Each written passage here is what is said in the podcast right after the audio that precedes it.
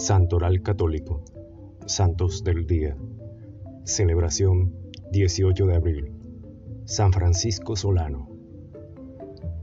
Francisco Solano, llamado el taumaturgo del Nuevo Mundo, por la cantidad de prodigios y milagros que obtuvo en Sudamérica, nació en 1549 en Montilla, Andalucía, España.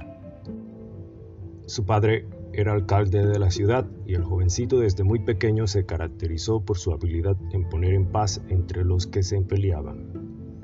Cuando había algún duelo a espada, bastaba que Francisco corriera a donde los combatientes a suplicarles que no se pelearan, para que hicieran las paces.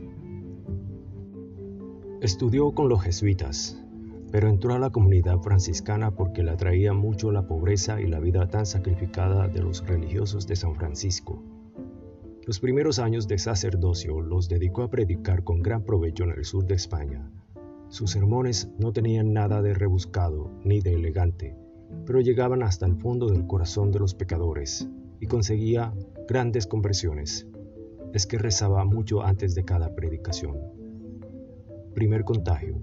Llegó a Andalucía la peste del tifo negro y Francisco y sus compañeros Fray Buenaventura se dedicaron a atender a los enfermos más abandonados. Buenaventura se contagió y murió.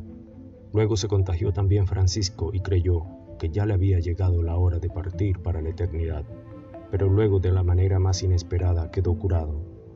Con eso se dio cuenta de que Dios lo tenía para obras apostólicas todavía más difíciles.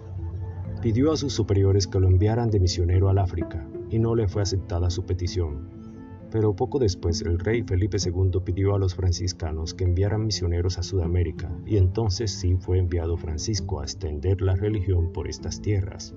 Fue una gran alegría para su corazón.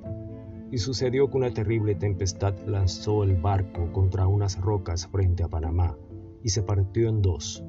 No había sino una embarcación para volver a tierra firme, y el misionero prefirió aguardar allá en esos escollos con los esclavos negros que él había venido instruyendo durante el viaje y acompañarlos hasta que llegara otra barca a salvarlos.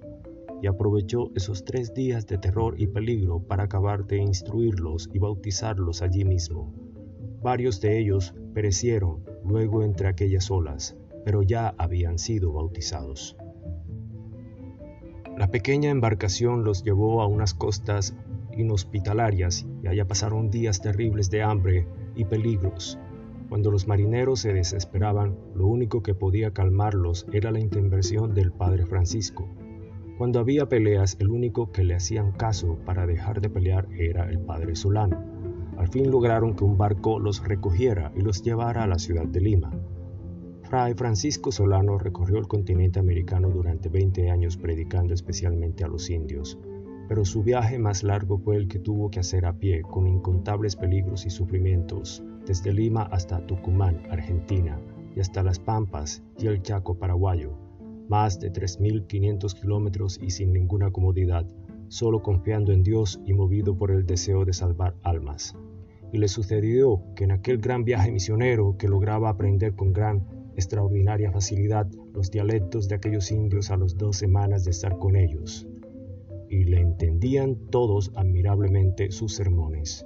Sus compañeros misioneros se admiraban grandemente de este prodigio y lo consideraban un verdadero milagro de Dios.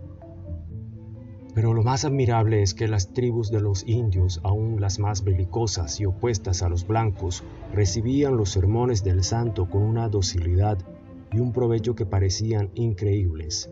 Dios le había concedido la eficacia de la palabra y la gracia de conseguir la simpatía y buena voluntad de sus oyentes. Fray Francisco llegaba a las tribus más guerreras e indómitas, y aunque al principio lo recibían al son de batalla, después de predicarles por unos minutos con un crucifijo en la mano, conseguía que todos empezaran a escucharle con un corazón dócil y que se hicieran bautizar por centenares y miles. En mayo de 1610 empezó a sentirse muy débil. Los médicos que lo atendían se admiraban de su paciencia y santidad. El 14 de julio una bandada de pajaritos entró cantando a su habitación y el padre Francisco exclamó, Que Dios sea glorificado, y expiró. Desde lejos La gente vieron una rara iluminación en esa habitación durante toda la noche. San Francisco Solano pide a Dios muchas bendiciones para América. Gracias, gloria a Dios.